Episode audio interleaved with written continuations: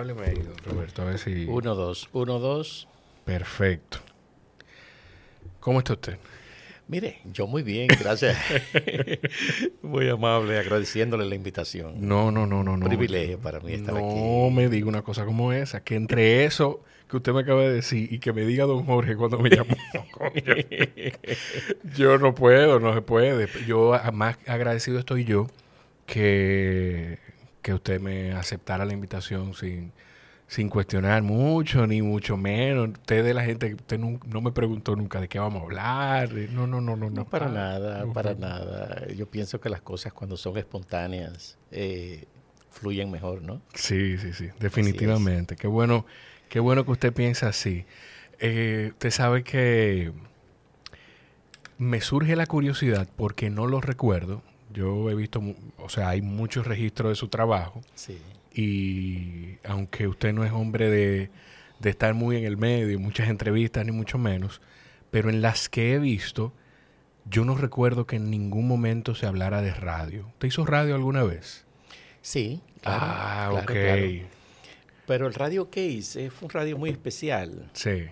Porque lo hice con mi compadre Milton Peláez, mm. con Cuquín Victoria y con Felipe Polanco Boruga. Wow. Se llamaba El Show de Noticias. Eh, inicialmente lo hacíamos en una emisora, sí. pero después lo hacíamos en la casa de mi compadre Milton, de manera muy distendida. Eh, nos poníamos en el comedor, grabábamos eh, eh, con un grabador que él tenía claro. y la pasábamos divino, Qué porque bien. todo era improvisado. Tomábamos los periódicos eh, y tomábamos un tema y surgían muchísimas cosas. En ocasiones lo hacíamos tipo noticiero, Sí. tipo noticia. Mi compadre Milton era un gran manejador del humor. sí.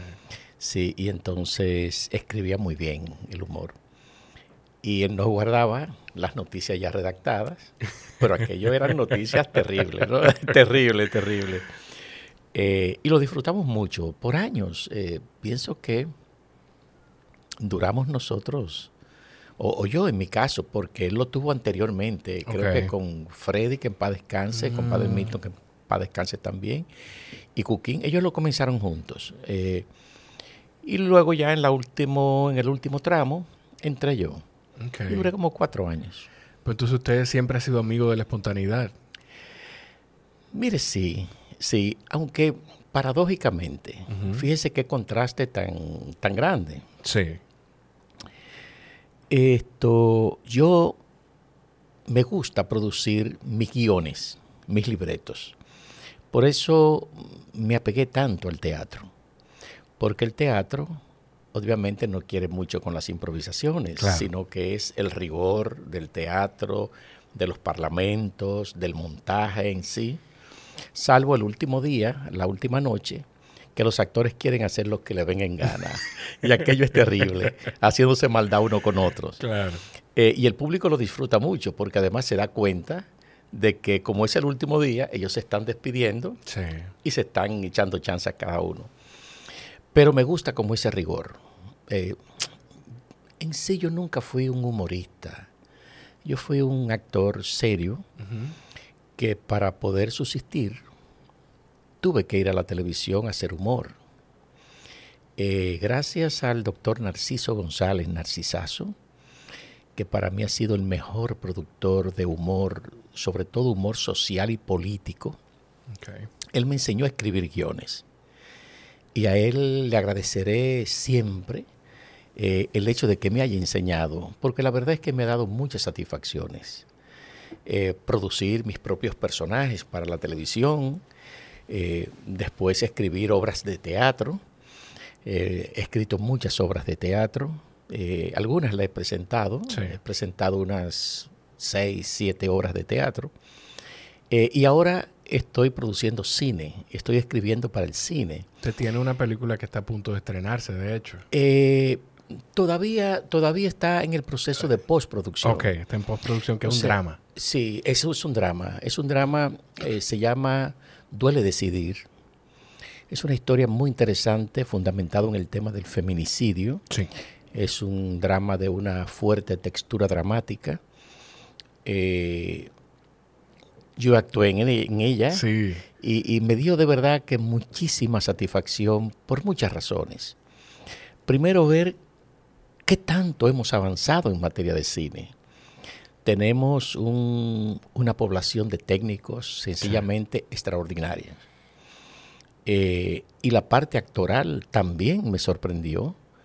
eh, tantos talentos que tenemos nosotros para la actuación y que han tomado el cine muy en serio. Y eso me llenó de satisfacción y de orgullo que ellos me permitiesen a mí eh, el honor de trabajar con ellos, ¿no? Eh, porque hacía muchos años que yo no actuaba Claro. y, y pienso que aprendí mucho con ellos. Eh, y, y además eh, con el director, el coaching de actuación, eh, con, con todos ellos fue maravilloso, fue una experiencia enriquecedora. Hay otro proyecto que está en curso y nos preparamos para el próximo año, si Dios quiere, producir una, una película. Ya el guion está listo. Se están preparando algunos escenarios, eso será el próximo año, pero ya se está trabajando, Ok. eh, fundamentado en el COVID, Ah. en la pandemia. Ok. He podido recoger todo aquel nivel de incertidumbre que vivimos nosotros cuando nos tocó eh, confinarnos en una casa. Sí. Lo que sentía la gente, las situaciones que se presentaron. Pienso que eh, es un guion muy interesante porque además eh, son, son cintas, son historias Sí. que se cuentan y que perdurará en el tiempo y que nos hará recordar eh, estos momentos que hemos vivido, que todavía no ha pasado, todavía no se ha levantado el tema de la pandemia. Sí. Entonces, pienso que, he construido una historia que a mí en lo personal me gusta, eh, me, agrada, me, me satisfizo mucho escribirla eh, y vamos a ver qué sucede. Que al final yo creo que ese es el, el fin del artista, o que pudiera ser el fin del artista, sentirse, aunque mucha gente espera o lo conecta directamente con, la, con el aplauso del público, pero también es sentir satisfacción de su trabajo. Obvio, obvio. Eh, y más cuando uno tiene que compartirlo con tanta gente como en este caso. Acabo de compartir, eh, duele decidir, con, como le decía ahorita, con tantos actores jóvenes de calidad, de mucha calidad, eh, y un cuerpo técnico formidable, muy entusiasta, muy apasionado de lo que hacen. Sí. Y a mí me gusta la gente así. A mí me gusta la gente que se apasione con las cosas que hace, porque es de la única manera que esa pasión usted la puede transmitir Correcto. a los demás, ¿no? Entonces, eh, pienso que he estado viviendo una etapa muy interesante. No quiere decir con esto que, que he renunciado a la política, no, en modo alguno. Pero en este tiempo, y fíjese que procuro que los contenidos tengan un alto componente social. Pero que eso ha sido también, de una forma u otra, eso ha sido característico en su trabajo, incluso desde la televisión. Sí, sí, sí, sí, claro, claro. Desde que estaba en la televisión hice conciencia de que no basta con entretener, sino que hay que asumir un compromiso de carácter social en este caso. No necesariamente político, pero sí social. Usted está comunicando. Eh, hay cientos de miles de personas que le están haciendo el inmenso homenaje Sí. de acompañarle en una transmisión. Entonces, ¿cómo no bien orientarlo? ¿Cómo no crear un contenido que pueda ayudar a la familia, que pueda ayudar a una persona que quizás esté atravesando por un momento de, de extrema calamidad y quizás hasta un par de palabras que escuche de usted puede ser eh, motivación, ¿no? Para que esa persona eh, reconsidere. Claro. En- Entonces, yo veía la televisión desde esa perspectiva. Eh, obviamente, hubo unos años que hacía la televisión para entretener. Muchas obras de teatro era por el simple hecho de entretener, pero llega un momento en que se adquiere como ese nivel de conciencia de la peligrosidad que supone usted estar frente a un micrófono, usted decir cosas. Sí. Las palabras tienen un poder extraordinario. Es más, no solo las palabras, Eh, el hecho de usted estar parado frente a una cámara, eh, hay un lenguaje de los ojos, hay un lenguaje de la expresión, eh, y la gente se va quedando con eso. Entonces, para mí, para mí eso era como importante cuidar, ¿no? No solamente yo, digamos que la inmensa mayoría de los comunicadores de ese entonces asumimos esa responsabilidad hasta usar un, doble sentido para nosotros era casi un pecado, casi un pecado, porque entendíamos que más que todo teníamos que contribuir a la formación de generaciones. Yo, yo siento que la gente cuando se va, cuando va madurando, no necesariamente los años, sino cuando va madurando, se hace más consciente del colectivo y menos de y se aleja un poquito de la individualidad. Claro, claro. Yo creo que, tiene mucho que ver con eso, con, ese proceso. Sin duda, sin duda. Esto, y más cuando uno va construyendo familia. Exacto. Ya uno ve en función de sus hijos. Eh, ¿Qué yo quiero para mis hijos? Yo quiero una sociedad más solidaria, más generosa. Entonces, si yo estoy en una posición de poder comunicar valores, ¿cómo no hacerlo? Es decir, y que la gente pueda ver en mí eh, digamos, un referente de por qué bien usar un micrófono. Claro. Eh, ¿Cuál es, cuál es eh, la, digamos, el aporte que al final uno termina dejando? Yo creo que eso es lo trascendente de cruzar por, por estos medios. A mí me, yo en un momento de mi vida le dije a mi, mi abuelo es escritor, historiador y político, y en un momento de mi vida yo le dije, que quería escribir un libro de cuentos. Me dice, ok, eh, yo creo que he hecho esta historia en algún momento aquí. Me dice, está bien, John John. Mi familia me dice, de parte de mi papá, mi familia me dice así. Y que, pero una moraleja, va a dejar algo. Tú quieres que si eso es lo único que tú escribes, o sea, ¿qué va a aportar? Porque está bien, no es que el hacer cuentos sea malo, pero tú sientes que vas a aportar algo con eso. Y por alguna razón, desde que yo hago cualquier cosa, incluyendo esto, yo digo que esto es un invento egoísta mío de aprender de gente como usted eh, y que el que va escuchando pues, pueda quedarse con algo también. Después de eso, cualquier cosa que yo hago que le puede llegar a más de un que puede llegar un poco más allá de mi círculo cercano, yo trato de que sean cosas que, que dejen algo, o sea, que, que puedan marcar, que puedan ser trascendentes que puedan tener algún tipo de valor. A mí me encanta hablar con gente que viene de la comunicación y que sabe comunicar porque yo tengo varias notas aquí anotadas, pero yo no he tenido, tenemos más de casi 15 minutos, yo no he tenido que ponerle la mano a esto. Porque dentro de las cosas que usted me va diciendo me surgen preguntas. Y eh, una es, usted habló de la disciplina del teatro. Yo no, no sé, usted me dirá si usted gravita al teatro porque esa, esa disciplina, ese rigor está dentro de usted o, quizá el teatro terminó dándole eso? Digamos que fue un complemento, ¿cierto?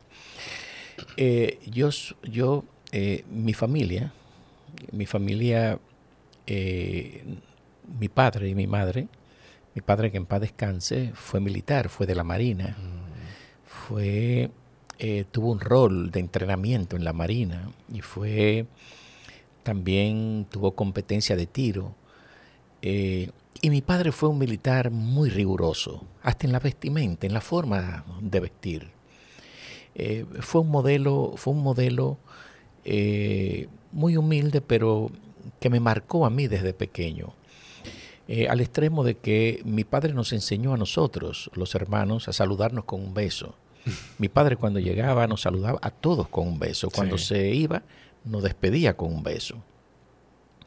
Y hoy, eh, y le cuento algo muy simpático, Roberto Ángel, mi hijo, claro. Y Carlos, que es, ingeniero, ellos en la casa cuando se ven se saludan con un beso. Y entonces se encuentran en un centro comercial ambos tienen familia. Claro. Y Carlos le va a dar un beso a Robertico, a Roberto Ángel. Y Roberto le dice, papo, aquí no. ¿Qué va a decir la gente? ¿Cómo anda la sociedad hoy en día? Pero no es más que la costumbre de ellos tratarse así de afable. Y lo propio ocurre con Luis Ernesto. Entonces, yo pienso que esa formación de hogar, esa, esa formación tan rigurosa, de alguna manera se consolida con el rigor del teatro. Okay. O sea que ambas cosas pienso que se conjugaron y, y obviamente que el rigor del teatro, eh, luego cuando paso a la televisión, siempre fue muy formal. Muy formal. No, no, y lo sigue Con todas mis cosas. lo sigue con todas mis cosas. Yo, para que usted tenga una idea, el show del mediodía, obvio, comenzaba a las 12 del día. Sí. Ya yo a las 9 de la mañana llegaba al canal. Usted me dice, ¿por qué a las 9 de la mañana? Tres horas antes. Bueno, como yo producía una comedia, yo tenía que supervisar que montaran el set, que lo montaran bien, que los detalles no faltaran.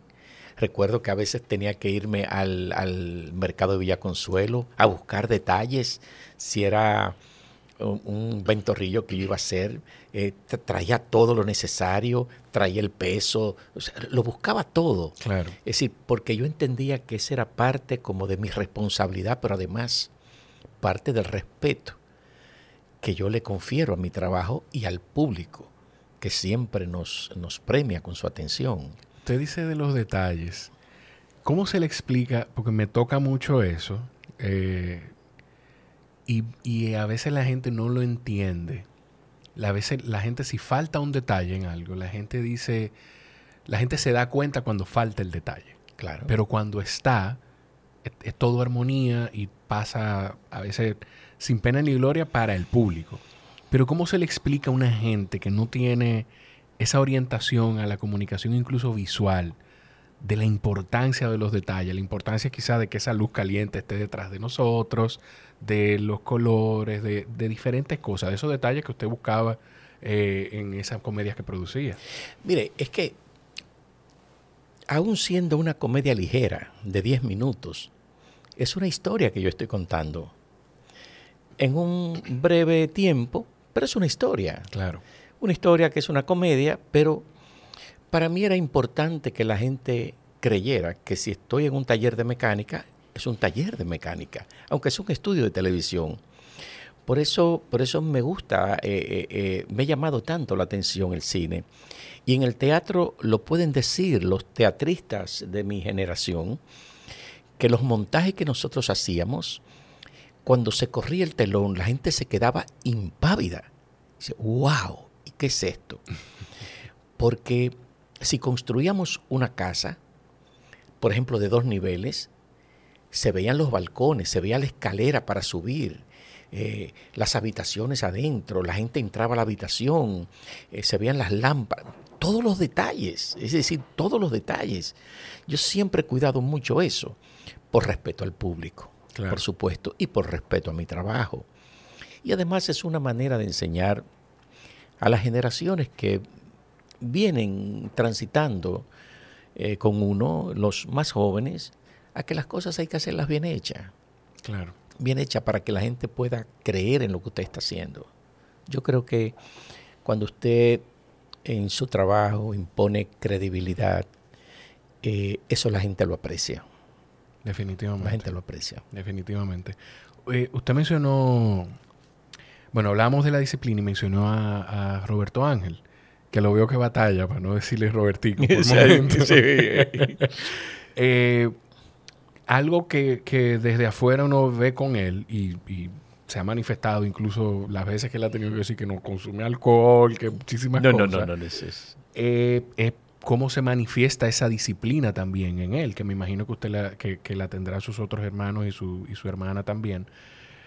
Eh, eso igual usted siente que viene entonces transmitido así como se la transmitió su papá y su familia a usted, que quizá monkey see, monkey do, dicen los americanos. O sea, que quizá viene de ahí, de, de, esa, de ese mismo rigor. Sin dudas, sin dudas. Eh, es que, por ejemplo, en, en, mi hogar, ¿no? Ya el que yo eh, logré construir claro. con, mi esposa, eh, también existe ese rigor o existió ese rigor, porque ya ellos tienen familia, ellos viven independientes. Pero en, desde que nacieron, en su proceso de formación, siempre hubo mucho rigor en la familia. Eh, y Roberto Ángel es así, pero también lo es Carlos, lo es Luis Ernesto, Paloma Rocío, todos son así, son muy formales en cuanto a la responsabilidad. Si usted me convoca, por ejemplo, para las cuatro, yo tengo que estar antes, porque yo no puedo generar incertidumbre. Usted va a venir, no va a venir. Eh, no, es que yo me programo. Si le dije voy, claro, voy. Claro. Es decir, salvo una eventualidad que esté fuera de mi control, bueno, ya eso es otra situación. Pero si depende de mí, usted puede tener la completa certeza que es así. Y así son mis hijos. Mis hijos son extremadamente responsables. Y Roberto Ángel lo es. Roberto Ángel no es ni siquiera lo que la gente ve en televisión. Roberto Ángel es una persona sumamente formal y muy preparado. Eh, parecería que es el Robertico que uno ve en la televisión, el que recuerden las cosas de Robertico, eh, pero no en él hay una preparación. Robertico se ha preparado, se ha preparado para los desafíos que la vida les tenga a él reservado. Y a mí me da muchísimo gusto, eh, eh, de verdad hay mucha satisfacción como padre, eh, porque siento que le he entregado a la sociedad hijos dignos y, que, y que procuran ser ejemplos para, para los demás, ¿no? Y eso me da mucha satisfacción. A mí me... Ah, tengo una, amiga que, es psicóloga que dice que uno debe preparar para la sociedad, para la sociedad hijos potables, o sea, que lleguen a, aportar. Y eso definitivamente debe ser, debe ser la labor. Manteniéndonos en, en, el tema de la disciplina, eh, esa disciplina, eh, los recuerdo, creo que de la, entrevista que le hizo eh, Bolívar Valera en su canal, que invito a todo el mundo que vaya, que vaya a verla. Eh, creo que ahí es que usted habla, seguro lo ha dicho en otras ocasiones, de cómo de la, de la creación de esa disciplina para leer y escribir. Cierto. Cómo yo siento que entiendo de dónde viene la relación de una con la otra y creo que hasta lo he vivido de alguna manera pero ¿cómo usted llegó a esa conclusión de la importancia de en su oficio de, bueno, si yo quiero producir, tengo que leer, tengo que escribir, pero para escribir tengo que leer. ¿Cómo, cómo hicimos esa, cómo llegó esa revelación? Mira, evidentemente que sí. Esto, en esos años donde yo me estaba preparando para estos desafíos, eh, lo entendí y lo, lo vi muy claro. Si para usted tener contenido, usted necesita leer. Eh, para poder usted tener una visión lo suficientemente amplia de las cosas. ¿no? no solamente es usted manejar eh, lo diario, lo cotidiano, es también usted eh, saber irvanar bien las ideas, enriquecerlas incluso y enriquecer sus diálogos. Entonces yo pienso que una cosa está intrínsecamente vinculada a la otra. ¿no? Eh, y por eso es que le digo que eh, en, este, en este tramo de mi vida eh, tengo que leer más informes que otra cosa, ¿no? informes de organismos internacionales, porque tengo que vivir actualizado, pero es lectura al fin y al cabo, y, eso me, me, da a mí y me pone en contexto con lo que está pasando en el mundo, ¿no? Porque al final el que está en la política tiene que tener muy claro que cuando va a una entrevista, cuando va a un escenario donde le toca participar y hablar, exponer, tiene que tener muy claras sus ideas. Yo creo que eso es fundamental para la credibilidad del político, para la, la credibilidad del hombre público en sentido general. Por eso usted ve que yo me, atrevo. Por ejemplo, eh, este guion que acabamos de filmar, se lo pongo como ejemplo, eh, fue un guion que yo tuve que consultar mucho. Sí. Porque como es un tema tan sensitivo, mm, claro. donde involucra a la familia, yo tenía que sentarme con psicólogos, con psiquiatras, con visto terapeutas de pareja. Claro. Con todos ellos para conocer un poco y conocer incluso el lenguaje que, ellos usan, ¿no? Porque hay un momento en que se produce una consulta a una psicóloga. Eh, pero lo propio tuve que hacer con la Procuraduría General de la República, conocer... Ahí están, los detalles. Conocer los, casos, conocer los casos, la, la eh, el tema de, las querellas, cómo se maneja todo eso, para, para yo poder vaciar ese guion, esa idea que yo tenía, yo tenía que estar retroalimentado de todas esas cosas. Claro. Entonces, no, es sentarme a escribir por escribir. no, es de eso que se trata solamente es de usted bien documentarse. Entonces, eh, lo propio me ha pasado con lo del COVID. Yo he tenido que consultar infectólogos, infectólogas. Hay una, amiga de Rocío, mi hija, Nelisa, que eh, ella vive en, en, Orlando, en Orlando, Florida. Y entonces, y trabaja en hospital y, ha tenido, y ha sido una, una gran héroe allá porque ha tenido que pasar todo lo del COVID, literalmente a un hospital, manejando casos muy diversos. Y Florida fue especial. Con sí, sí, sí, especial. Y entonces... Le escucho. Y entonces Rocío eh, la vive llamando porque yo necesito consulta para poder hacer el guion, los términos que se usan, eh, porque todo se desarrolla en un hospital. Y, es maravilloso, ¿no? Cuando uno eh, se sienta eh, bien documentado a, vaciar esas ideas. Claro, claro, sí, sí, sí, definitivamente. A mí me encanta cuando usted dice, Rocío, mi hija. sí. Sí, como, como... Porque yo creo que esa... Yo no sé si llamarle, porque no lo he vivido, eh, usted lo vive con sus hijos que están expuestos públicamente y me imagino que quizá Don Hochi y, y, otros padres que han estado en medios de comunicación y sus hijos también eh, yo quizás sería ingenuidad de, padre, como usted habla de Roberto, de Carlos, de Rocío, que están eh, de una forma u otra envueltos, bueno, de Roberto y de Rocío, te dice Roberto mi hijo, Rocío mi hija, como si la gente no, no, lo, no lo reconociera o no, o no supiera de, de, quién, de quiénes usted está hablando. Eh, don Roberto, con, con el tema de de la política. Vamos a dar muchos saltos en, en ah, No importa, no importa. Eh, a propósito de la espontaneidad. ¿qué le pareció el espacio finalmente? Mire, genial, ¿eh? genial, genial. No, no me lo imaginaba así, tan, tan, qué sé yo. Le, decía a, a, mi compañero que, que anda eh, conmigo sí. que, que esta es una modalidad que a mí me, me, me fascina, ¿no? Eh, yo en la, en la empresa tengo varios estudios. Sí. Eh, y esos estudios eh, lo estoy preparando. Eh, muchos, bueno, muchos no, perdón. Son como cuatro o cinco, ¿no? Sí. Que estamos preparando. Un poco con estas ideas, ¿no? De, de, hacer cosas medio informales, más distendidas, porque al fin y al cabo como que hay una tendencia hacia eso, ¿no?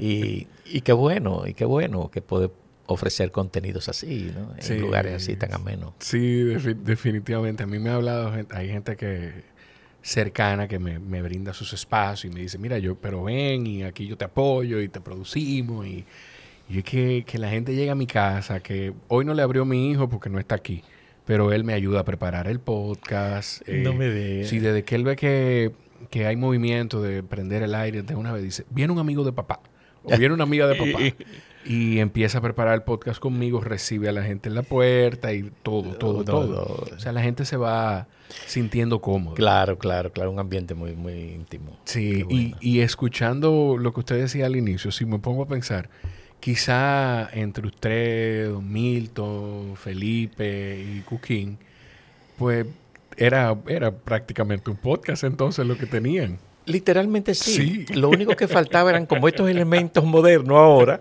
pero lo de nosotros era un podcast a la antigua, ¿no? Sí, sí, sí. Nos, yo recuerdo que llegamos a grabar incluso eh, en la cama de mi compadre Milton. Oiga eso. Nos, sentaba, nos sentábamos porque él tenía una cama muy, muy, muy especial, ¿no?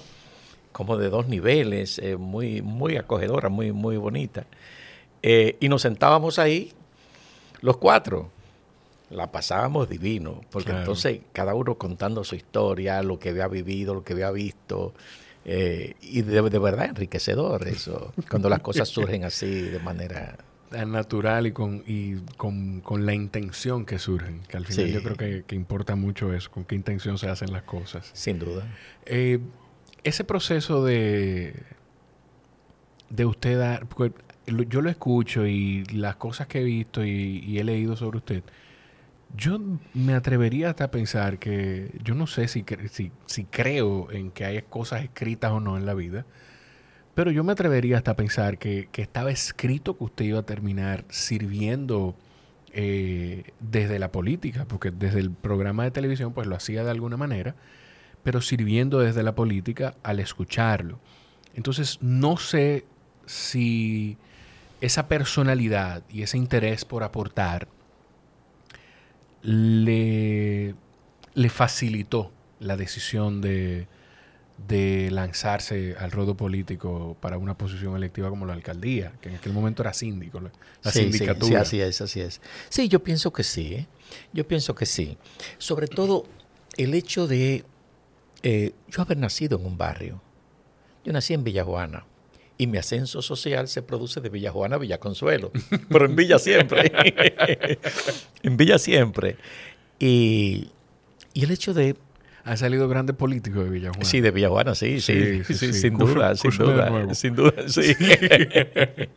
sin duda. Eh, el hecho de conocer eh, la problemática de los barrios. Y cuando estoy en la televisión, entonces profundizo aún más no me limito solamente, recuerde que era el gran distrito nacional. Claro. Y, pero tampoco nos limitábamos. Yo recuerdo un hecho que, que aconteció que a, mí me marcó mucho. Eh, una vez, eh, una joven de Santiago eh, llegó al programa. Esa joven se acercó, lucía muy, muy pálida en su rostro muy delgada, y, me dice que quiere hablar conmigo.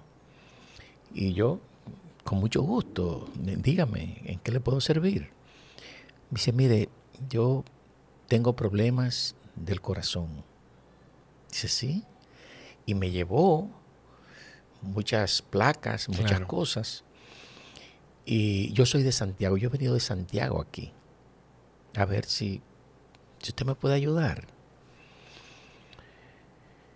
Y yo llamé al doctor eh, Cruz Jiminian, Antonito.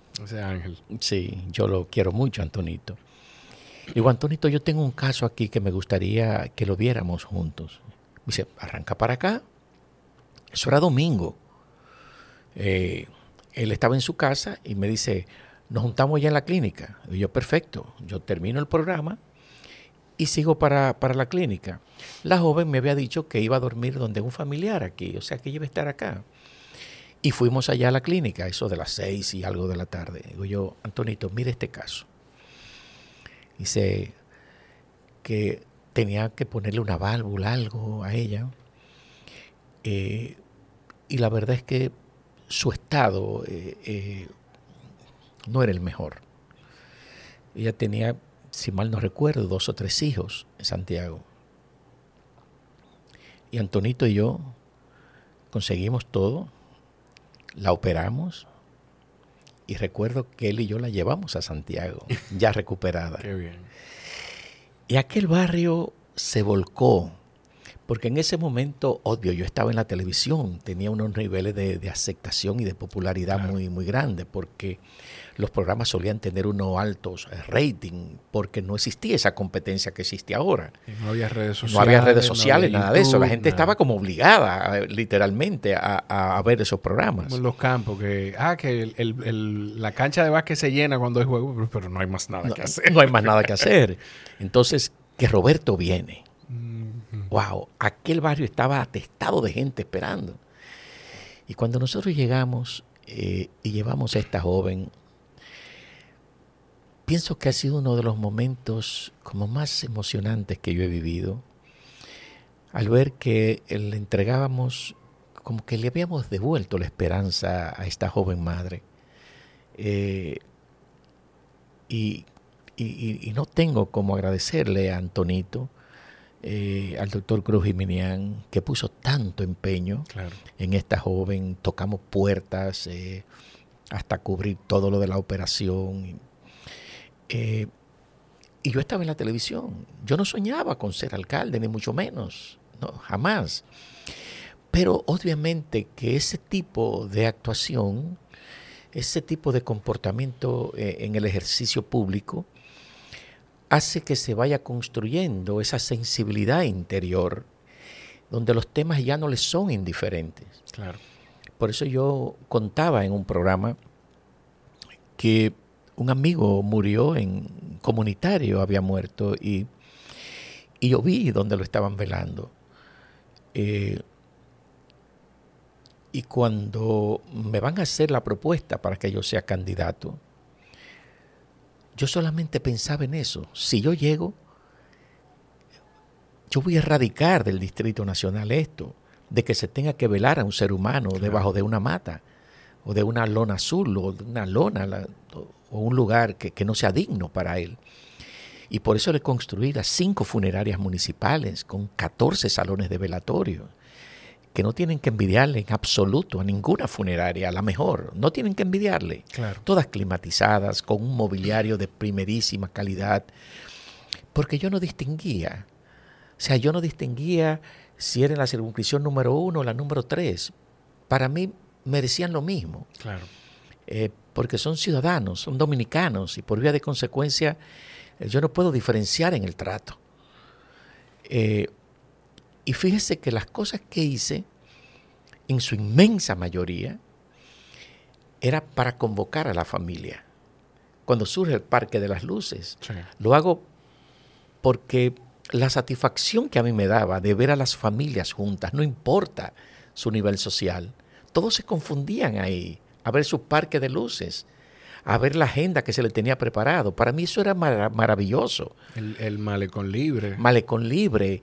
Es decir, es como decirle a la gente, ustedes tienen ciudad, disfrútenla, vamos a crearle esos espacios eh, para que ustedes puedan, me criticaban, pero bueno, al, final, al final siempre habrán críticas.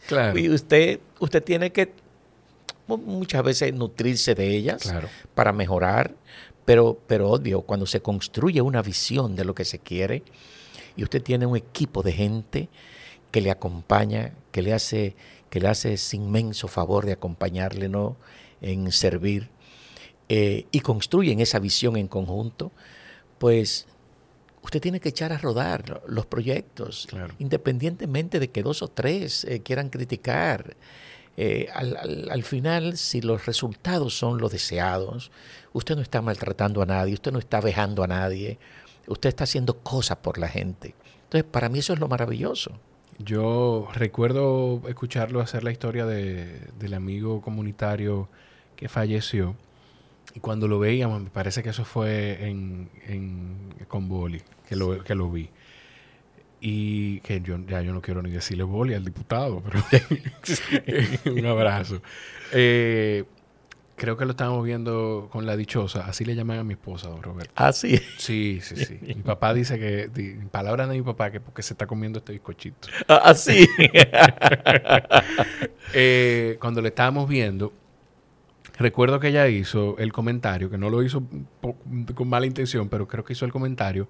Fíjate cómo él, las cosas, o sea, había cosas puntuales que usted mencionó que eran cosas que a usted le habían marcado de una forma u otra personalmente.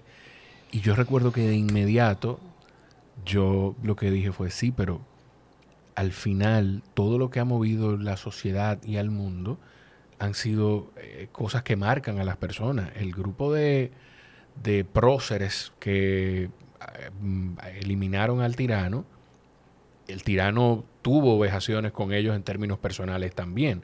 hubo gente que se movió por cosas personales que terminaron afectando la, sociedad. Y yo pensaba en eso de, las funerarias municipales, eh, la iniciativa de, de, esperar a la gente en, los, en las paradas públicas con café. Ah, con, café, con té. Que son cosas que despiertan a la ciudad y hacen que la gente se sienta parte de la ciudad y que la, ciudad los espera. Yo recuerdo incluso algo que me parece que esta alcaldía lo retomó o, lo retomó porque no recuerdo si en el, si en el periodo pasado con David Collado se hacía que eran las actividades de aeróbicos en las mañanas en, el mirador, en esos parques que la gente toma para salir a hacer ejercicio. Sí, e, ese, ese gimnasio del Parque Mirador lo construimos nosotros. Claro, claro. Eh, yo entendía, Jorge, que ya un parque no puede ser solo un banco y unos columpios. Yo creo que hay que desarrollar un poco el sentido creativo y llevar otros contenidos a un espacio público. De ahí el hecho que nosotros estábamos, eh, esto ocurrió como en 11 o 12 parques, llevábamos máquinas de ejercicio. Ya la alcaldía tenía un programa, un programa donde contrataba a profesoras y profesores de, aeróbicos. Es decir, ya una manera de generar empleo eh, y ellos iban en dos horarios, en horas de la mañana y en horas de la tarde. Entonces ahí estaban las máquinas, se adecuaba a un lugar para coger a las personas para hacer sus ejercicios. Y esto era sencillamente extraordinario. Yo recuerdo el Parque Iberoamérica, que ahí construimos un gimnasio que no solamente fue un gimnasio por gimnasio, sino que tenía hasta su dispensario médico y teníamos un médico permanente, porque iban envejecientes a hacer sus ejercicios y yo entendía que era necesario tenerle un médico por si querían tomarse la presión, por si tenían que, qué sé yo, eh, a lo mejor quizás haciendo ejercicio eh, podían marearse, cualquier cosa, un golpe de calor, cualquier cosa, tenerle una asistencia. Sí, fíjese ya al nivel que nosotros íbamos acercándonos a esa aspiración de que nuestros parques, y, yo recuerdo que ya, ya teníamos el modelo preparado, lo que pasa es que ahí se produjo el cambio que se produjo.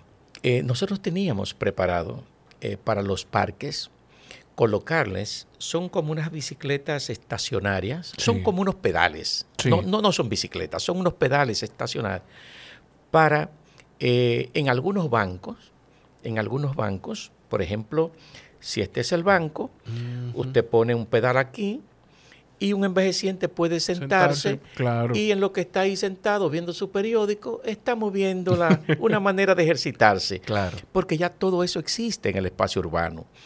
Entonces, ya nosotros queríamos eh, también dotar de esas herramientas el parque, claro. donde no solamente usted se sienta, pero obviamente lo puede usar un envejeciente, pero lo puede usar un joven eh, deportista que hace ejercicio, que quiere... Es decir, siempre vimos la ciudad como una, una herramienta importante para el desarrollo del individuo como tal, que sintiese que ese es un escenario que está ahí preparado para que él lo defienda, lo cuide y lo bien use. Entonces, esa era la ciudad que nosotros de alguna manera estábamos construyendo. Claro. ayer me decía, estamos viendo las imágenes del, huracán eh, en Florida.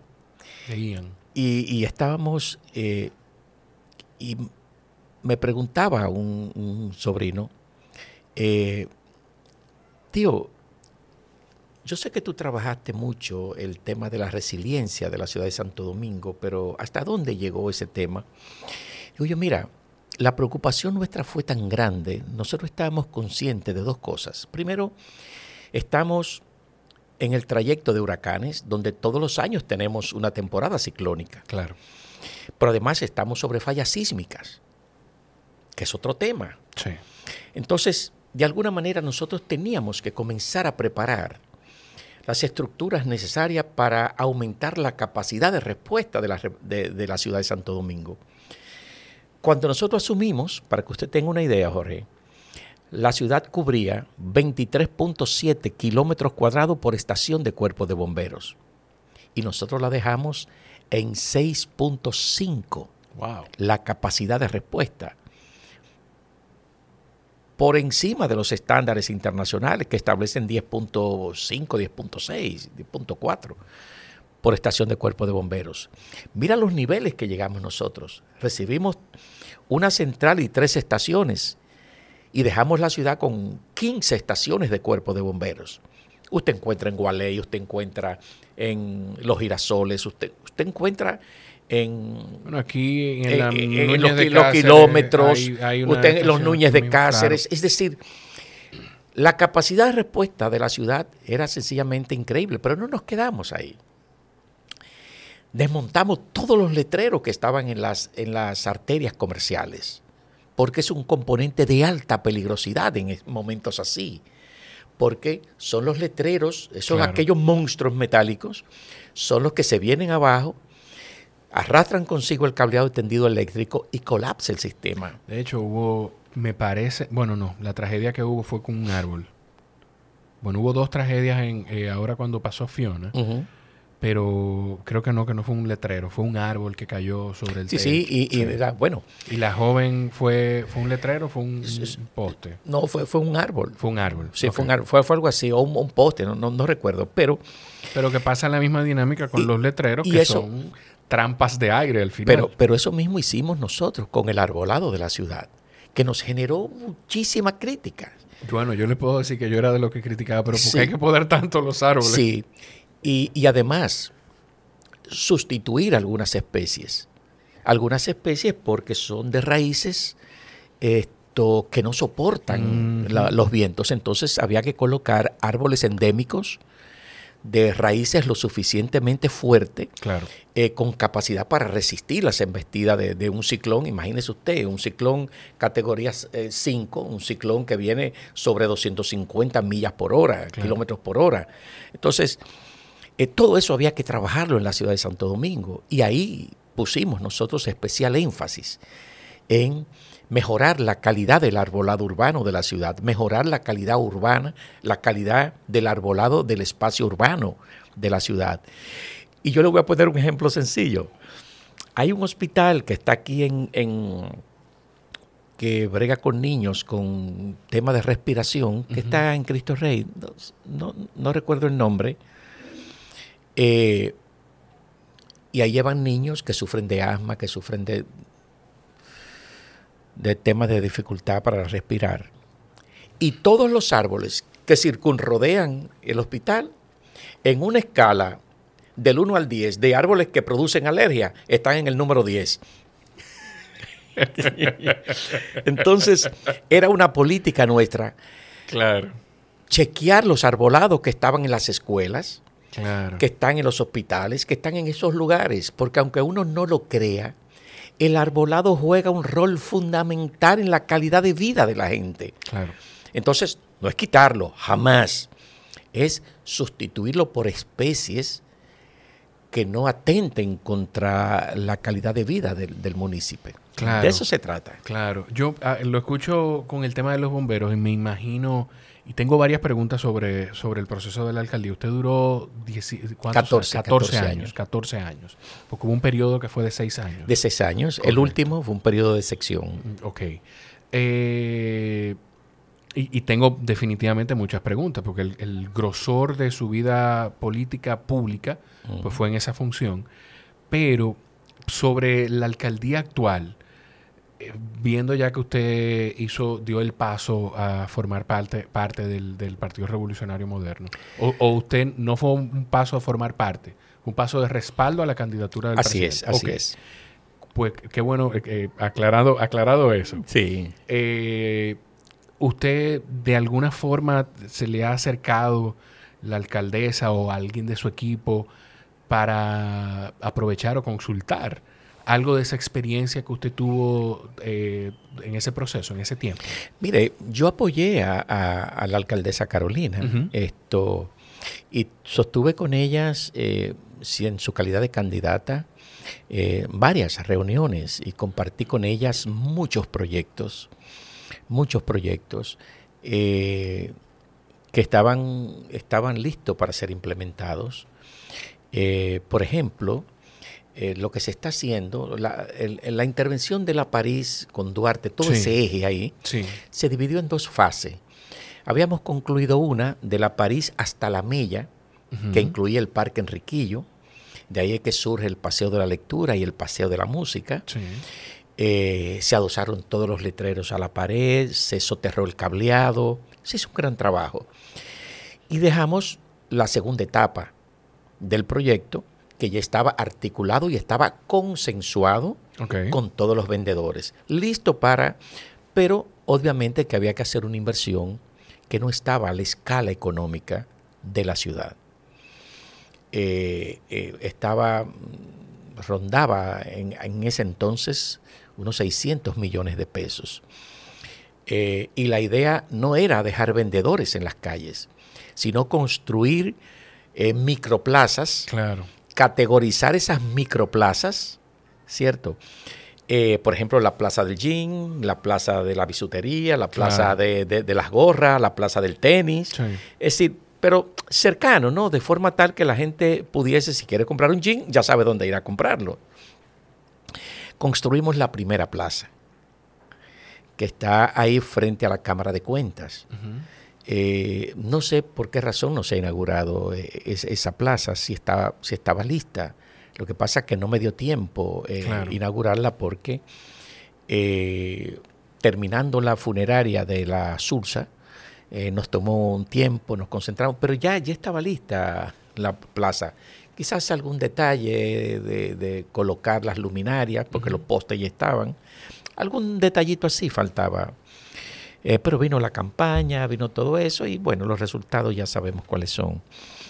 Eh, es decir, que ya ese proyecto también se había emprendido y lo compartí con Carolina, con, con, la alcaldesa, ¿no? que es una amiga a la cual aprecio, eh, y otros proyectos como eh, le dije de la Plaza Mandela, una plaza que, yo tenía en mente y que estaba el diseño listo para hacerla ya en la cabeza del puente eh, perpendicular a la, al busto y al homenaje a la plaza del doctor José Francisco Peña Gómez. y un anfiteatro en el otro lado de los guandules como una manera de vincular al anfiteatro Nurin Sanjay, que estaba aquí, con este anfiteatro. Es decir, en ese momento estaban viniendo muchos artistas al anfiteatro, muchos, desde José Luis Perales, eh, eh Irbolo, yo no sé cuánta gente, sí, todos estaban yendo ahí al anfiteatro, era formidable lo que estaba ocurriendo. y yo pensé, bueno, qué bueno sería aprovechar la presencia de estos artistas y hacer una función popular para la gente. yo siempre colocando mi mirada allá, ¿no? Eh, hacia, hacia, esos sectores altamente vulnerables. Eh, no nos dio tiempo porque esa, esos proyectos estaban para la agenda del 16 al 20. Eh, y otros proyectos más, lo compartí con ella. pero bueno, ella al final termina construyendo su agenda, ¿no? Aplicando su agenda y eso, eso se respeta. Pero, pero sí, sí, y, eh, siempre he estado y siempre he estado abierto a cualquier inquietud, apoyarle. Eh, yo creo que lo que se haga por la ciudad no importa quién lo haga, eh, siempre va a recibir, si está bien hecho, siempre va a recibir esto, mi beneplácito, mi complacencia y, mi apoyo, ¿no? Eh, hablemos del 16. Vamos, Le dije, vamos a dar muchos saltos, pero es inevitable. Yo me imagino que usted, donde sea que va, va preparado para hablar del 16. Algo que yo le escuché eh, decir es que era prácticamente imposible perder esas elecciones del 16. ¿Qué usted cree que pasó en ese proceso? Porque la verdad, pues usted tenía una candidatura definitivamente muy fuerte y el ahora ministro de Turismo, David Collado, pues vino y salió al ruedo de la campaña, creo que, no sé, quizá cuatro meses antes de, la, de las elecciones. ¿Qué piensa usted que pasó? Y si es posible que eso mismo que pasó en el 16 pasara ahora en el 20 con la senaduría. Le escucho. Sí, mire. El 16 los números nos daban eh, muy sólidos para ese proceso, pero el partido también lo estaba en el territorio, no, no solamente del Distrito Nacional. Fíjese que el presidente Medina eh, marcaba por los 60, de hecho sacó 60 y algo. Eh, el querido Reinaldo Pareque en paz descanse también marcaba bien. Y la alcaldía, por supuesto. O sea, nosotros veníamos de consolidar proyectos como el Parque de las Luces, como eh, lo de Guivia, lo que pasaba en Guivia, todas las funerarias municipales, todos estos proyectos estaban muy vivos en la mente de la gente. Y los números nos daban a nosotros por los 58, 59%. O sea que se entendía que no había forma. Ahora, había cierta presión por la concentración de poder del partido. Eh, y algunos sectores eh, decían que el PLD concentraba mucho poder, pero el PLD no lo concentraba. Ese era un poder que le confería el pueblo claro. al partido. Entonces se produjo una situación que yo no esperé nunca que se produjera y fue como para desinflar un poquito eso, entregar la plaza del Distrito Nacional. Craso error. Como usted dice entregar la plaza del distrito, se refiere a que el respaldo del partido hacia la candidatura de la alcaldía mermó o porque, porque se puede interpretar de diferentes formas, se puede interpretar incluso hasta de acuerdos eh, entre eh, tras bastidores de, del partido. Sí, claro que lo hubo, claro que lo hubo porque incluso hubo un enlace entre ambos partidos.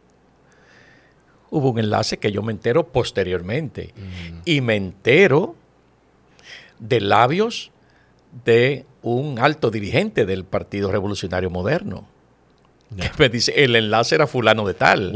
Y cuando usted ve dirigentes de, de, digamos, de los niveles medios, dirigentes importantes, influyentes en sus sectores, claro.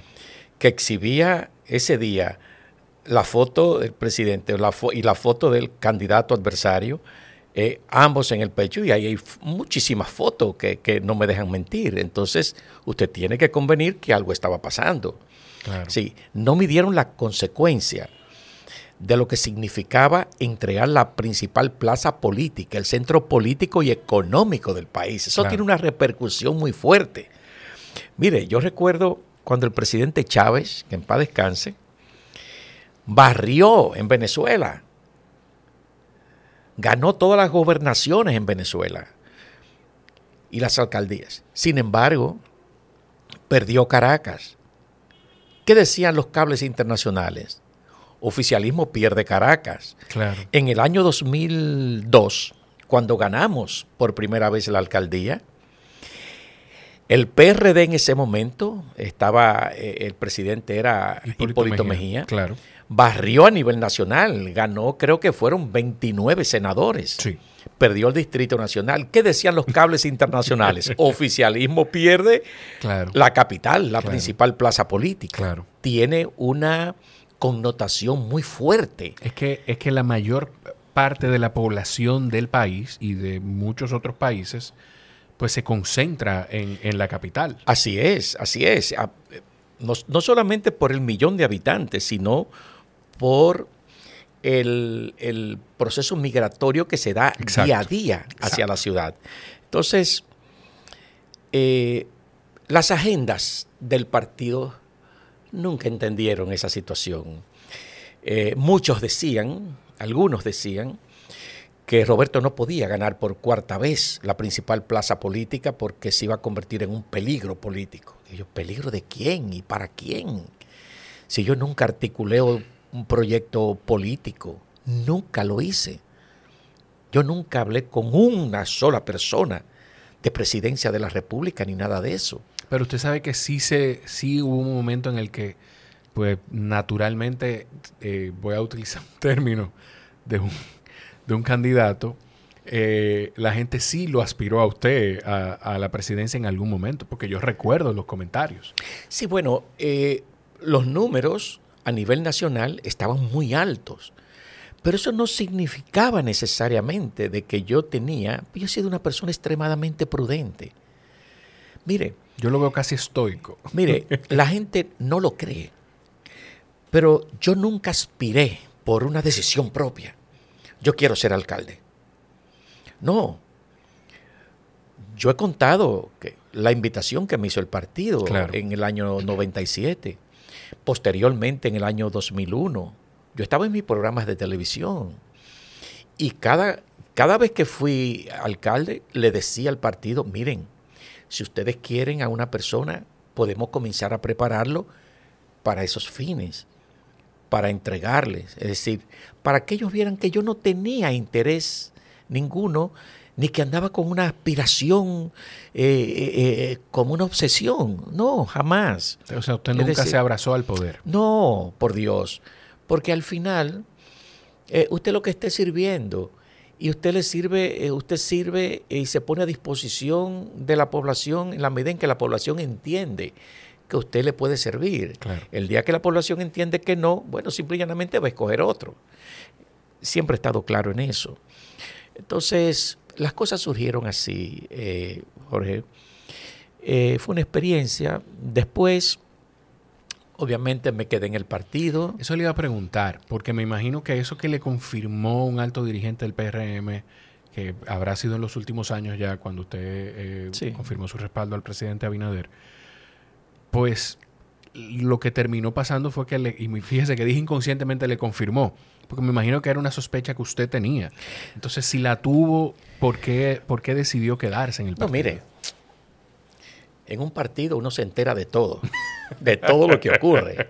Yo no sabía todo, pero obviamente me mantuve en el partido porque lo vi simplemente como una, una acción de carácter política mal orientada con sus consecuencias futuras, pero fue una decisión del partido y yo la respeté. ¿Usted nunca tomó eso en términos personales? No, no, no, jamás, jamás. Me quedé en el partido. Luego, estando en el partido, me dicen para las elecciones del 20, mira, mira tus números para la senaduría. Son abrumadores. No hay forma de perder la senaduría del distrito. Claro. Yo, en ese momento, en esa reunión, hago una retrospectiva y me acuerdo del 16. y, digo yo, ajá. Eh, ¿Quién me dice a mí que no va a ocurrir lo mismo del 16? ¿Lo manifestó eso? Sí, sí, claro. Dice, no, no, no, no, no. El gobierno está contigo, el partido está contigo, despreocúpate, hay que, hay que reivindicar aquello que ocurrió, qué sé yo cuánto. Candidato. Pero eso estaba, era, ¿qué le digo? El más cercano tenía un 10. Estamos hablando eh, en, la interna. En la interna. El más cercano tenía un 10. No había posibilidad alguna. Claro. Entonces, ocurre lo contrario. El algoritmo, Roberto. después me dicen eh, eh, los amigos del PRM que ellos se sorprendieron esa noche, porque ellos daban por un hecho que yo era el candidato a senador. ¿Usted en algún momento se, se, ha topado con la senadora del, distrito, con Farid? No, sin embargo... No, porque me eh, imagino, le pregunto, y perdone que lo interrumpa, porque me la imagino, yo he, cruzado palabras con Faride, la conozco, pero no somos, eh, no tenemos comunicación, pero me imagino igual que de su campaña, pues la sorpresa vino igual, me, me lo imagino. Me imagino que sí, esto... Pero después, cuando yo decido, porque ya que pase una vez, bueno, está bien. Dos veces ya como que no queda un sabor muy agradable. Eh, y ahí es cuando el presidente Abinader coincidencialmente me, me pide que, me quiere ver. Y eso sé. Eh, y el enlace fue Orlando Jorge Mera, que en paz descanse. Y las reuniones con el presidente Abinader se dieron en la casa de Orlando Jorge Mera. Esto, y allí quedó muy claro que esto era un apoyo a, un proceso de alternabilidad de poder en la República Dominicana. Eh, inmediatamente surgieron eh, que eso era un oportunismo, que no, cuando eso surgió, el presidente Abinader tenía un 46, 40, no tenía el 50. Es que el golpe, del, el golpe del cambio, y no lo digo en términos de campaña política, sino el, cambio en el escenario político vino con la situación de, las elecciones municipales. Sí, claro. ahí, Fue que, ahí fue que vino el cambio. Sí, sí, sí, claro. Y el genio de, del gobierno, de la Junta Central Electoral, que decidió lanzar una bomba lacrimógena a un grupo de jóvenes, a 17 quizás personas que había ahí. Sí, así es. es decir, que en todo momento, Jorge, yo eh, he procurado ser una persona coherente eh, y lo he dicho. Eh, a veces en política usted, usted quiere permanecer donde usted echó una vida, donde usted hizo, conoció a tantas personas, claro. Eh, pasó tantos momentos, tantas circunstancias, donde tuvimos que, competir tantas veces, eh, irnos a los callejones, a buscar el voto, a pedir el voto. Eh, esas son experiencias verdaderamente enriquecedoras y que uno piensa que, que su vida entera la va a pasar ahí. Pero cuando las agendas de un partido comienzan a fortalecerse en términos económicos. Cuando esas agendas comienzan a articularse y ya comienzan a verse presidente de la República, no miden las consecuencias a la hora de actuar. Claro. No, no, no piensan en el daño que le están haciendo a la organización. Y ahí es que comienza la fragmentación y se pierde el sentido de cuerpo que debe tener un partido político entonces usted ve que es como una confederación de aspiraciones que hay ahí. Entonces cada quien alando para su lado y usted en el medio. Eso es lo grande. Eh, eso es terrible. Eso es terrible. Eh, eh, hay que estar muy preparado para militar en un partido. obviamente usted encontrará mucha gente solidaria, mucha gente buena, no, no, todo está dañado en la política, hay mucha gente valiosa, muchos jóvenes talentosos en todos los partidos políticos, en todos, sin excepción. Eh, hay gente buena, como también hay gente traviesa en todos los partidos. Claro. En todos. Definitivamente. Donde está el ser humano y cohabita el ser humano, hay de todo. Y hay que estar conteste en eso. Esa, esa para bien o para mal es la naturaleza del ser humano. Así es, así es. Eh, ¿Usted cree que a Domingo Contreras le pasó lo mismo en el 20. No creo, no creo. Yo, yo, yo estoy consciente de que no era una candidatura tan sólida. Sí. Pero lo que la constante que yo escuchaba y entendía era de la capacidad de, Domingo, que fue secretario general de la alcaldía por mucho tiempo. Eh, y que no siempre la persona más capaz es que termina quien termina ganando un puesto electivo, no necesariamente hablando de esto, porque sí sé que la alcaldesa se ha preparado con un gran grupo de personas, eh, pero, pero no sé, me, surgió esa duda de si usted pensaba que quizá le pudo haber pasado lo mismo. No, no, no, no.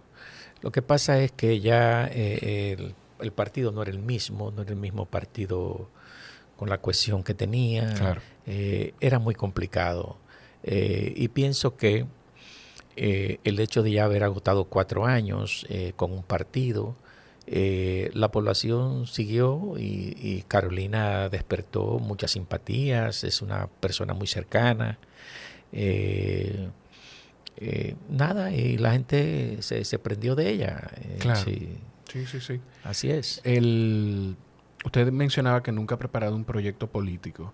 Entonces, no, por su cabeza nunca pasó la senaduría como un paso a la presidencia. Fue la no, no, no, no, no, no, no, no. Mire, es que yo soy de las personas que yo me focalizo en las cosas que hago. Eh, si yo, por ejemplo, vengo a, a, este encuentro, este tiempo de este encuentro para mí es sagrado en mi agenda. Es sagrado. y yo no lo comprometo ni vengo aquí, eh, ¿qué hora es? Con la atención. Ni qué tiempo no, va a tomar, no, no, no, nada. Porque yo sé que hay un tema de carácter técnico que, puede fallar y que hay que esperar.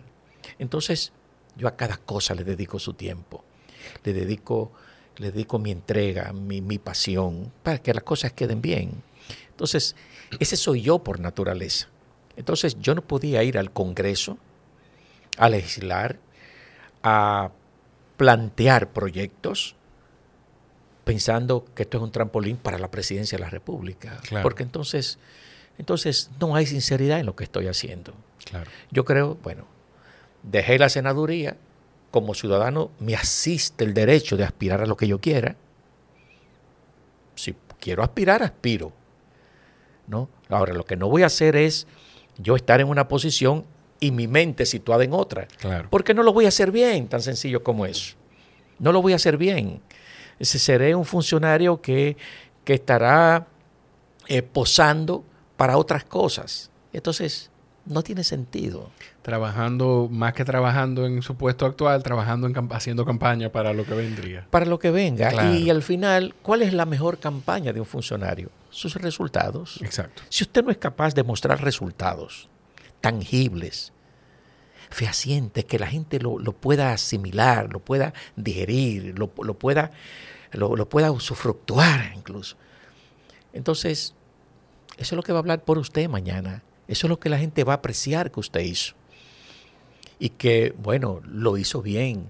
Vamos a premiarlo entonces con esta aspiración que puede tener, que es legítima. Claro. Entonces, de eso es que se trata. Claro que sí. Eh, don Roberto, ahí quiero aprovechar su conocimiento político con un par de situaciones que, están pasando actualmente. Esta conversación sale, hoy es jueves 29, saldría no este lunes, sino el próximo. Pero igual quiero, quiero aprovechar a ver cómo usted lo ve. Eh, ¿Usted está al tanto de, de, lo que está pasando con el movimiento feminista? Eh, yo digo el movimiento feminista en Irán, pero fue una situación con una joven que despertó claro, claro, a las mujeres. Eh, no sé, quizás su opinión con, con, eso que está pasando, cómo usted ve, qué bajadero le ve a esa situación. Mire, son culturas, son culturas muy arraigadas, ¿no? Eh, en un sistema, en un país, eh, y es una pena, es una pena que, por ejemplo, en estos tiempos, eh, y con esto no, me estoy yendo a un extremo claro. del, progresismo, eh, pero en estos tiempos donde a la mujer le gusta lucir, le gusta, eh, bueno, quitarse un velo, yo creo que esto no, no, no atenta contra nadie y que eso le cueste la vida a un ser humano por, yo, yo pienso que también los tiempos eh, van demandando ciertos, ciertos niveles de flexibilidad. No estoy diciendo flexibilidad extrema, ¿eh? No estamos hablando de libertinaje. De, libertinaje, ojo, porque no estoy de acuerdo con eso. Pero yo pienso que las sociedades van avanzando, ¿no? Eh, y, las religiones también van, se van, van adecuando eh, algunas normas que aunque eran tradicionales, pero van entendiendo eh, cómo va corriendo el mundo, hacia dónde nos dirigimos nosotros. Entonces, ser tan radicales hoy en día, eso no suma. El radicalismo eh, posiblemente funcionó en una, en una etapa, pero cuando, cuando usted ve la apertura que ha tenido el ser humano, incluso en materia de comunicación. Usted y yo podemos estar aquí hablando y nos pueden estar viendo justamente en Irán. Claro. Es a ese nivel. Sí. O sea, usted, yo viajo y, le tomo una fotografía en una tienda a, unos tenis y le digo a, uno de mis hijos, ¿te gusta ese? Y estoy en la tienda para comprárselo. O sea, a ese nivel. Entonces, cuando usted siente que en el mundo ha habido esa apertura, esas posibilidades para ver tantas cosas, entonces, usted tiene que, que ir flexibilizando aquella rigidez con que vivía el ser humano. Claro. Entonces, odio siempre, siempre sin entrar en los extremos. Yo cuido mucho eso. Y que los extremos de un lado o del otro no son buenos. No son, no, no, no, no son buenos y no arrojan buenos resultados. Entonces yo pienso que por ahí anda un poco el asunto, ¿no? Y con el tema, le tengo otra que no quiero que se me escape. Tengo que eh, guardarla ahí en un espacio importante en el Mm. cerebro. Eh, con la situación haitiana, yo venía pensando, eh, yo nunca he sido, y quizá también por como he escuchado a mi papá, hablando de la intervención de Estados Unidos en Panamá, lo que sufrimos nosotros, los dominicanos, con la intervención norteamericana. Pero lo mismo que hablábamos de la individualidad y cómo afecta a la gente desde el principio, yo nunca he pensado en eso como una salida para un país hasta que me está tocando al lado. Por, o sea, yo me pongo a pensar y, digo, ¿cuál sería la solución? Porque lo que pienso es que qué tanto puede crecer esa bola de nieve y los problemas que están pasando del, del lado haitiano de la frontera empezar a cursar eh, hacia República Dominicana. No sé qué, cómo, eh, qué, cómo, cómo- qué seguimiento le da usted a esa situación y qué bajadero igual le ve, le ve esa situación en Haití. Si usted me permite contarle algo, Claro que con sí. gusto. Por Mire, favor. yo fui presidente de la Unión de Ciudades Capitales de Iberoamérica. Mm, tuve ese, ese gran privilegio eh, que esa crema innata de la municipalidad internacional eh, colocara sus ojos en mí para conducir los destinos de la organización por espacio de un año. Eh, yo fui un defensor porque es increíble. Todas las ciudades capitales de Iberoamérica están aglutinadas ahí. San Juan, La Habana, Santo Domingo y Puerto Príncipe no estaba. Y yo llevé al seno de la organización, a su comité ejecutivo, mi preocupación de por qué Puerto Príncipe no estaba, que yo entendía que debía estar. ¿Por qué? Porque hay una serie de beneficios. El hecho de participar en esos escenarios de reflexión, claro. formidable, porque usted construye una visión. Y era una manera como de yo, de yo decirle a- a- a- al comité ejecutivo, ayudemos a Puerto Príncipe con, con esto, porque se pueden beneficiar de los, los- los técnicos de, en diferentes políticas, de, de seminarios, de congresos, de muchísimas actividades, conferencias que se, porque era una agenda que se construía para el año entero. Claro. Óigame, yo tuve una especie de, no sé de cuántos años, luchando para lograr eso. Cuando al fin, incluso tuve debates muy fuertes en el seno de la organización, en cumbres de alcaldes, hasta que por fin Se consiguió. se consiguió. ¿En qué año se consiguió? Se consiguió en el año, eh, creo que en el año, en el 2013, 2000, 2012, por ahí, conseguimos nosotros la incorporación de Puerto Príncipe a la Unión de Ciudades Capitales de Iberoamérica. Oiga esto. Le cuento esto para llegar. Claro, claro, claro que sí. Es un contexto valiosísimo. Sus alcaldes nunca fueron a nada. Wow. Después de ese esfuerzo de nosotros, no iban a nada. Le mandaban los tickets eh, de avión, eh, hotel pago, todo. Solamente tenían que seleccionar a sus técnicos o su alcalde ir y participar y entusiasmarse. No iban.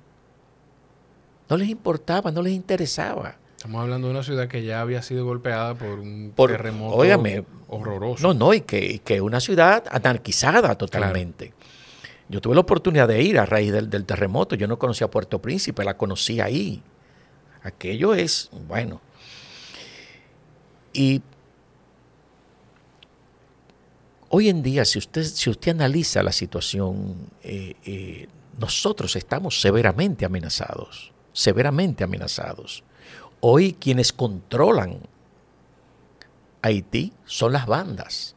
Sí. Son las bandas las que tienen el poder real en Haití, las que deciden si la gente puede salir o no a la calle. Y para usted salir a la calle posiblemente tenga que pagar un peaje a esas bandas. Y los comerciantes tienen que pagar peajes.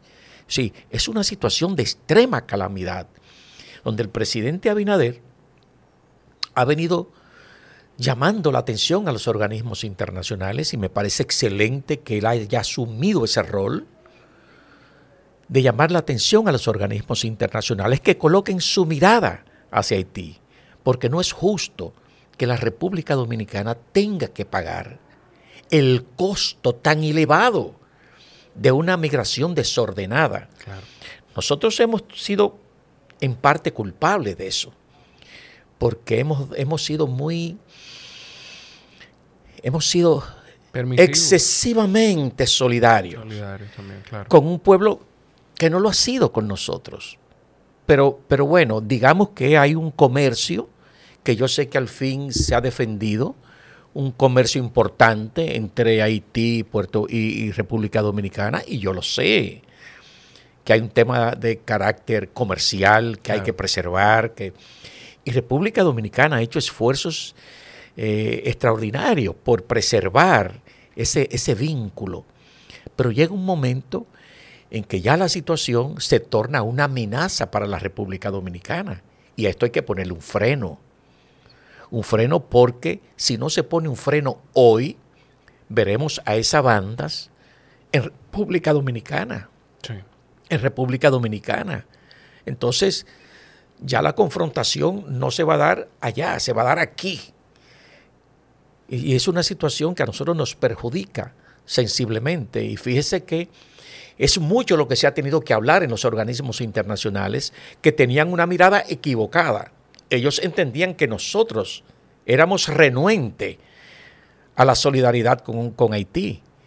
Y eso era lo que se vendía afuera. Sin embargo, en términos prácticos, se han dado cuenta de que no es así, de que nuestros hospitales, nuestras escuelas están llenos de nacionales haitianos. Y República Dominicana ha cargado por décadas con esa situación. Entonces ha llegado el momento en que ya esos organismos tienen que actuar. Yo sé que siempre hablar de, de intervenir un país, eso no es simpático. Nadie quiere porque nosotros hemos padecido intervenciones y eso no es simpático y no es lo que uno desea. Pero bueno, ante un país inviable como es Haití, algo hay que hacer. De que hoy los organismos internacionales estén buscando las mejores salidas, y, la colo y coloque en el caso haitiano como parte medular de su agenda, me parece que es extraordinario y es lo que el liderazgo nacional debe insistir en los escenarios que nos toque a nosotros plantear la situación, hacerlo, no dejar al presidente solo. Claro. Yo creo que aquí hay voces muy fuertes con una alta incidencia en el ámbito internacional que pueden coadyuvar para que eso no se detenga y esto no se siga deteriorando a la velocidad que va. No se me olvida la pregunta que le iba a hacer. Y no es necesariamente sobre usted. Ah. Pero a esta persona, quizá, bueno, yo me atrevería a decir que ni siquiera su esposa lo conoce tan bien como usted. Entonces, eh, sin pensar, porque ya usted ha dicho en otras ocasiones que que su hijo no le ha manifestado nunca ninguna aspiración a ninguna posición electiva. Pero si don Roberto eh, visualizara a su hijo, estamos hablando en hipotéticos, casos hipotéticos, visualizara a su hijo eh, optando por alguna posición electiva o buscando servir a la sociedad dominicana desde una posición electiva, ¿dónde usted lo visualizaría? Mire, le confieso que no en este momento, porque he conversado mucho con él de eso. Eh, Roberto no tiene ninguna aspiración en este momento. Eso no quiere decir que mañana no pudiese surgir. Claro. Pero en este momento, en este momento, se lo dice un padre que conversa con su hijo todos los días y que entiende que su hijo es lo suficientemente honesto con él como para decirme, sí, mira, yo aspiro a esto o aspiro al otro, porque es legítimo además. Robertico no es un muchacho. Robertico es un hombre de 43 años con familia y sabe lo que le conviene y lo que no le conviene. Eh, él me ha manifestado su interés en participar, en ganarse un espacio en el partido, en ser eh, parte importante de estos procesos, pero que no tiene una aspiración a un cargo electivo en este proceso. Claro. En este proceso. eh, sino apoyar al presidente con, con quien él ha establecido un vínculo de afecto es muy cercano. Eh, y yo todo eso yo lo respeto, como yo he desarrollado un vínculo de afecto hacia el presidente de la República, pero es un afecto al presidente.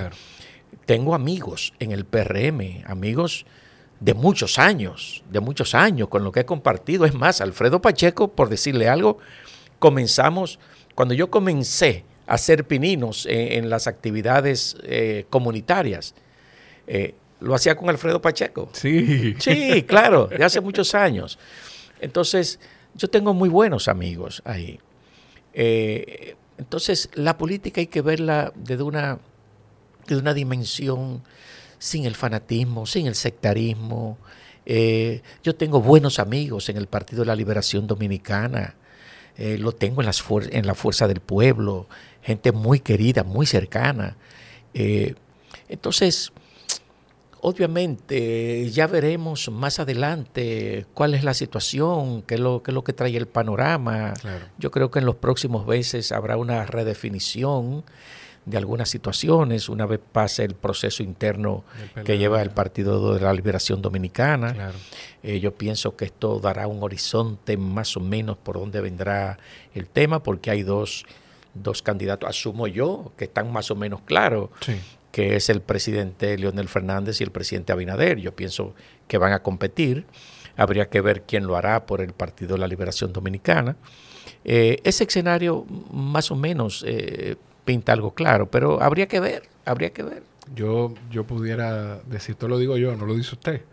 Eh, a ver qué agenda prima en el Partido de la Liberación Dominicana. a ver, a ver. Ojalá, ojalá, yo lo digo bromeando, pero yo no sé si hay, si todavía está a tiempo de, salvarse como organización política, pero ojalá si hay tiempo, esa salvación, ese proceso de, de introspección se dé, porque perder una fuerza política lo único que hace es que debilita eh, el escenario de la democracia. El sistema, claro, claro, claro. Y el PLD tiene mucho talento, joven. Eh, jóvenes, talento y además tiene gente muy experimentada en la política. Porque no solamente podemos verlo de la perspectiva de la juventud, sino también de la experiencia política. Eh, un Estado no solamente requiere de gente que vaya a aprender, sino de gente que ya sabe cómo las cosas funcionan y obviamente gente que sepan cómo las cosas bien funcionan. Exacto. No que, no, que vayan a torpedear cosas. No que se sepan las artimañas. las artimañas. Fíjese lo que está pasando ahora mismo en, en Brasil. Todo apunta a que el presidente Lula va a ganar las elecciones hasta ahora. le voy a... Usted, bueno, imagino que usted es consumidor de documentales. Mm. Eh, en Netflix hay un documental muy interesante, se lo voy a compartir si usted no lo ha visto, que habla, hay, había una periodista haciendo un trabajo biográfico de Lula en el proceso en el que le hicieron el, interpelaron a Dilma y todo ese proceso en el que Lula va a prisión. Y eso está documentado. Y porque a mí, yo siento que nosotros le ponemos atención a cuando llega el golpe del escándalo, pero cuando las cosas se esclarecen, hay muchísima gente que no sabe que el fiscal que persiguió a Lula terminó siendo ministro con, con Bolsonaro. Y la cantidad de cosas grabadas y documentadas que hay de, de lo que le hicieron. Lo que le hicieron a Lula da Silva. Sea él inocente de todo lo que se acusó o no, pero lo, lo que quedó confirmado en ese, en ese documental es que definitivamente pues usaron muchas artimañas para sacarlo del camino.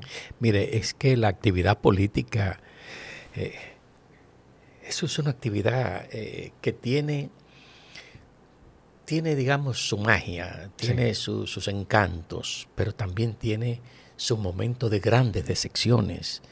Eso es una actividad que,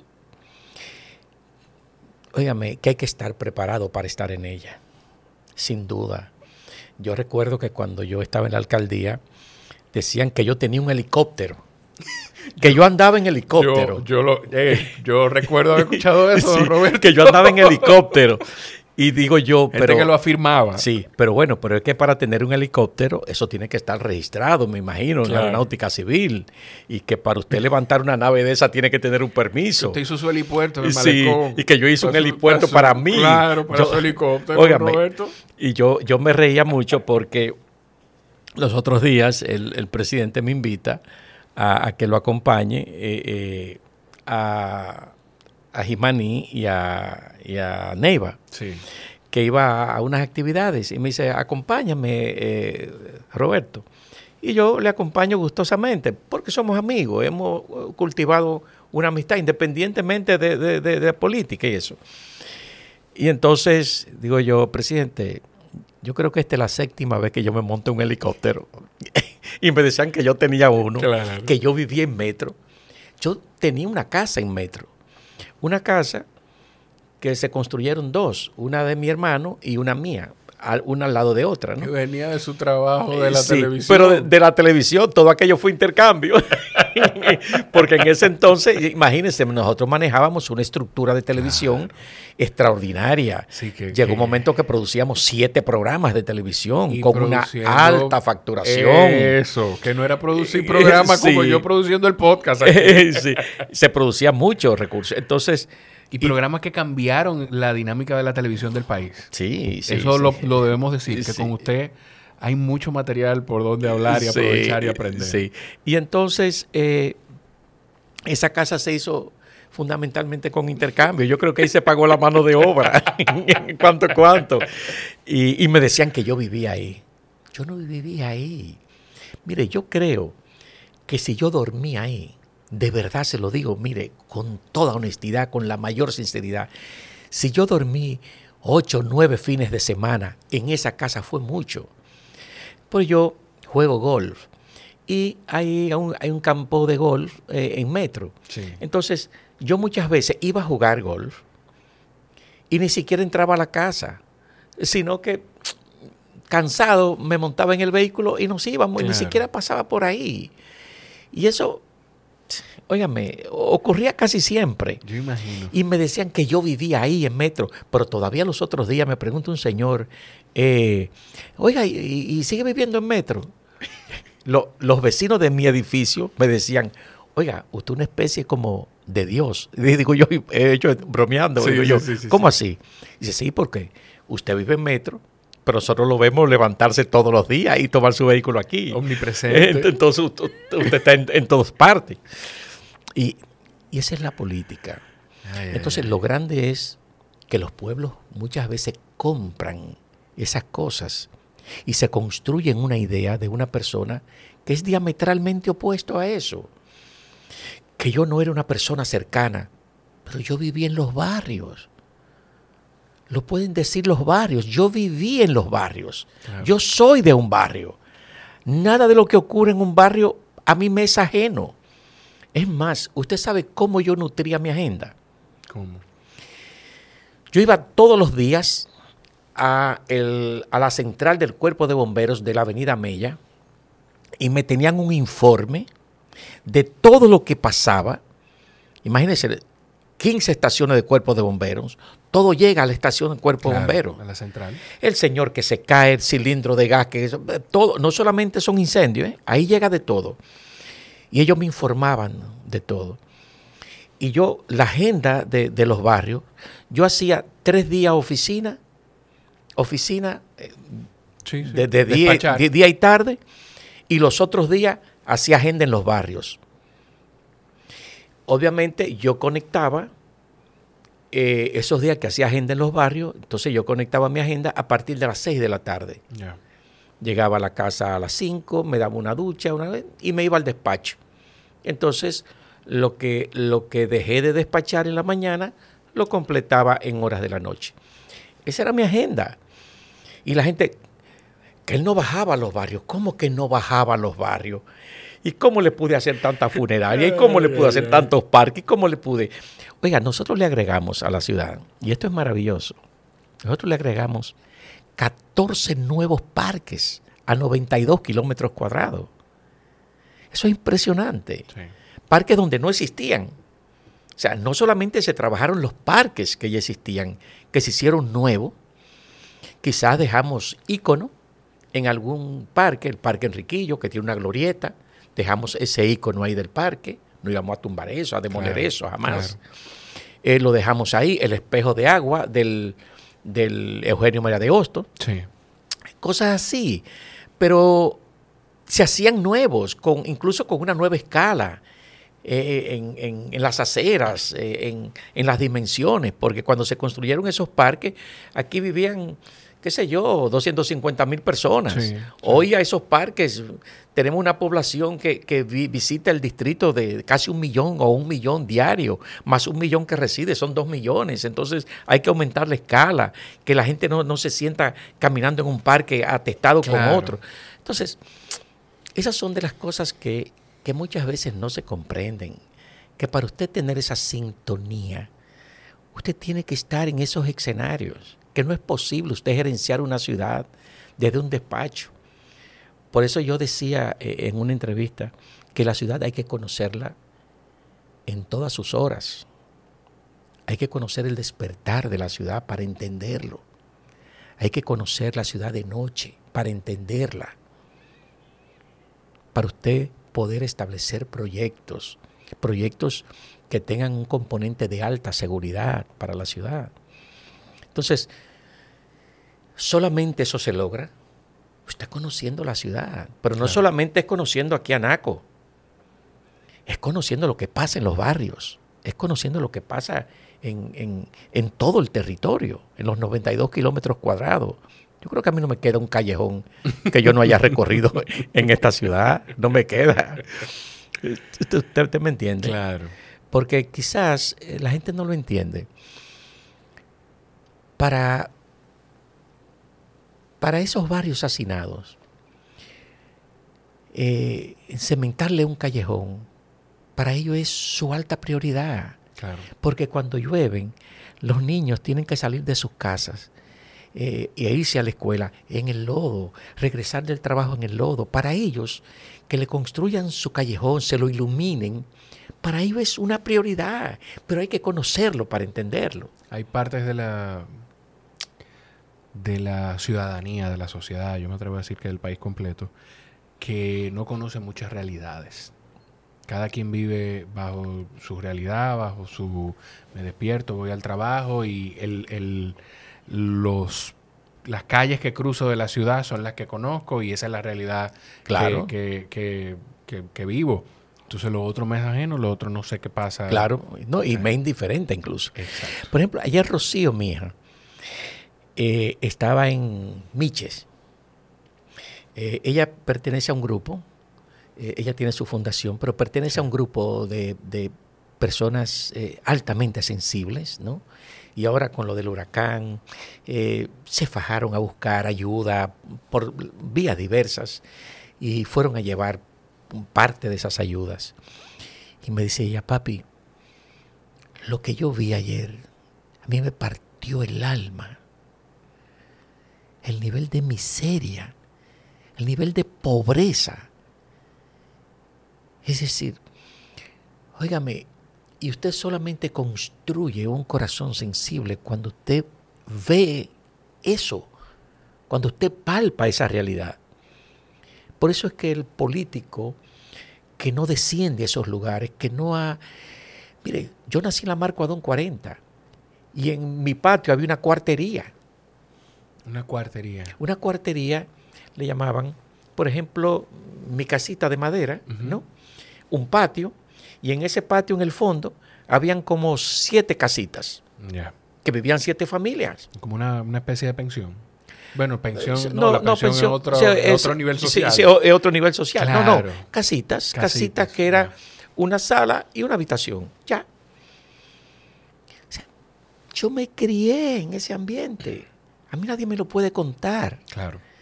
Y me alegra que mis hijos, hoy, en el caso de Roberto Ángel, en el caso de Rocío, que están en los medios, que ellos tengan ese contacto que tienen tan cercano a esos lugares.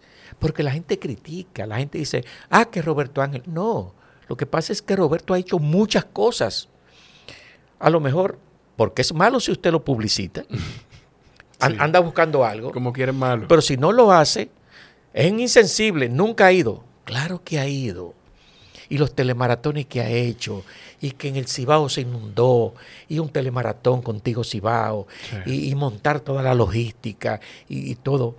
Óigame, es un trabajo eh, duro, de sensibilidad y un trabajo hermoso. Entonces, yo creo que esas cosas, eh, Jorge, eh, desde los medios, hay que trabajarlas, hay que conocer la realidad de los pueblos, hay que conocer a la gente. usted se lleva de secciones, pero también es muy gratificante cuando usted puede hacer algo por la gente. No, Roberto, yo creo que no hay una mejor manera que determinar que con ese mensaje que usted acaba de dar, no quiero robarle tampoco tanto tiempo.